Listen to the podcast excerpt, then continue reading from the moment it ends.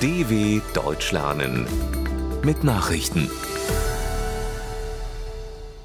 Dienstag, 14. März 2023, 9 Uhr in Deutschland. Russland verlängert Getreideabkommen nur um 60 Tage. Russland hat einer Verlängerung der Vereinbarung über den Export ukrainischer Agrarprodukte über drei Schwarzmeerhäfen zugestimmt. Allerdings bemisst sich der Zeitraum dafür nur auf 60 Tage, wie aus einer Mitteilung des stellvertretenden Außenministers Sergei Verschinin hervorgeht. Das ursprüngliche Abkommen von Juli 2022 hatte für 120 Tage gegolten und war einmalig um weitere 120 Tage verlängert worden. In Genf hatte Russland um Erleichterungen für seine Exporte vor allem von Düngemitteln gerungen. Die UN hatten versprochen, sich für solche Erleichterungen einzusetzen. USA, Australien und Großbritannien konkretisieren Pläne für U-Boot-Bündnis. US-Präsident Joe Biden hat mit seinen beiden Partnern im Verteidigungsbündnis AUKUS die nächsten Schritte für gemeinsames Handeln im Indopazifik besprochen. Im kalifornischen San Diego kam Biden mit dem australischen Premier Anthony Albanese und dem britischen Regierungschef Rishi Sunak zusammen.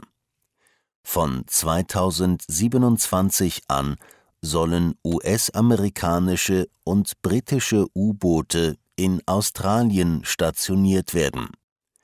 Nach einer Ausbildungsphase soll Australien in den 2030er Jahren zunächst drei neue U-Boote aus den USA beziehen, zwei weitere sind als Option vereinbart.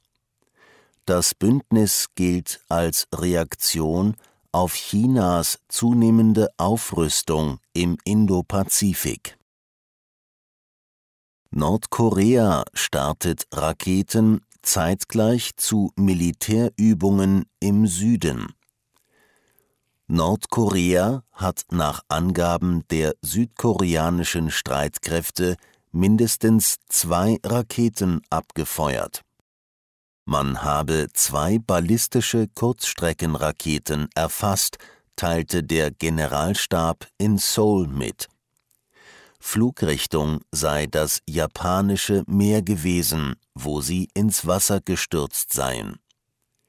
Die nun abgefeuerten Raketen sind die ersten seit dem Beginn der zehntägigen Militärübung Freedom Shield in ihrer umfangreichsten Übung seit 2017 proben Südkorea und die USA gemeinsam die Abwehr eines simulierten nordkoreanischen Angriffs.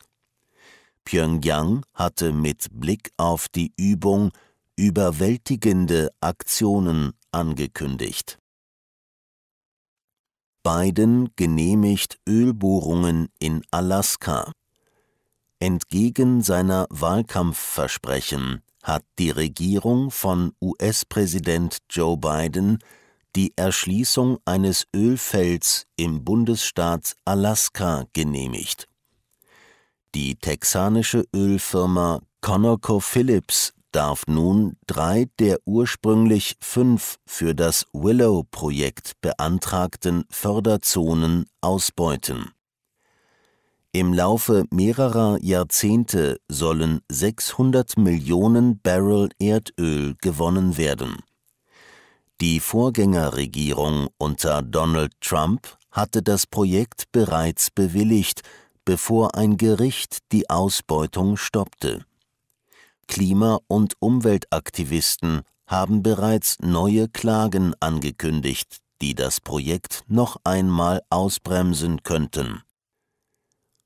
Habecks grüne Brücke nach Brasilien Bundeswirtschaftsminister Robert Habeck will einen Aufbruch in den deutsch-brasilianischen Beziehungen erreichen.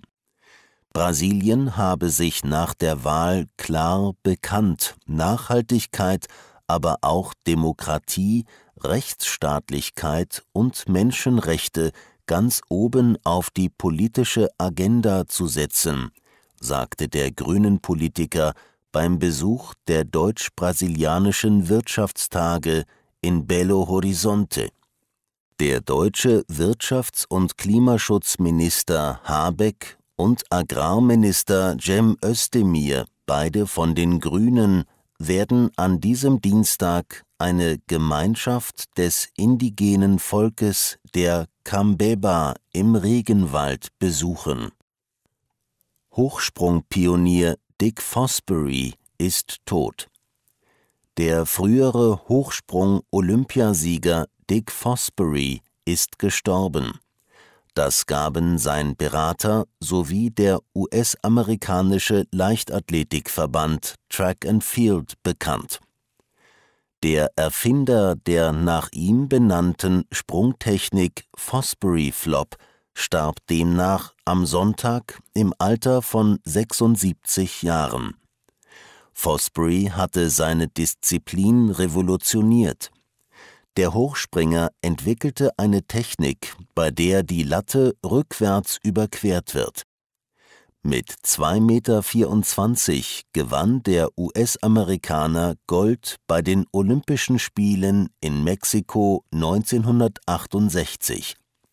Der Fosbury Flop wurde danach zum Standard beim Hochsprung.